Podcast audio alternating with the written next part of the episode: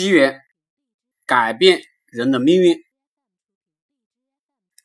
长大以后，慢慢了解，所谓机缘，其实呢，也就这么几次。能够深正深入交流的人太少了。你和身边的朋友谈理想、谈生命的意义，人家会觉得你疯了。老朋友谈了，又交不到新朋友，很多人呢就回归家庭，很多人则没有家庭。但生活并不总是这样，不总是这样。你心底深处的声音并没有泯灭，那种冲动总会让你去冲破什么，改变什么，去对抗那些恶心的规则，放下戒心，向前一步，你会找到和遇到新的朋友，然后呢，珍惜这些人和感情，探求未知的领域，保持好奇。找到你最想做的事情，去做一件即使失败了也不会后悔的事情，或走上三分，或归于沉寂，这就是普通生活。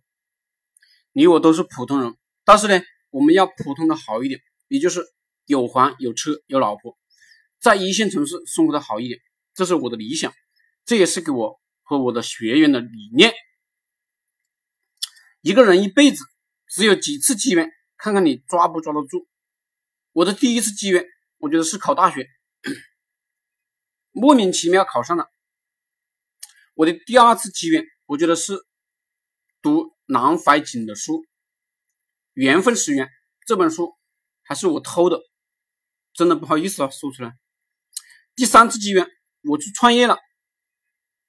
第四次机缘，我有幸加入了互联网领域，我改变过。很多人的命运，特别是加入我群的各种普通人，他们呢跟着我在网络上面做项目，收入是以前的几倍的人到处都是，这就是机缘。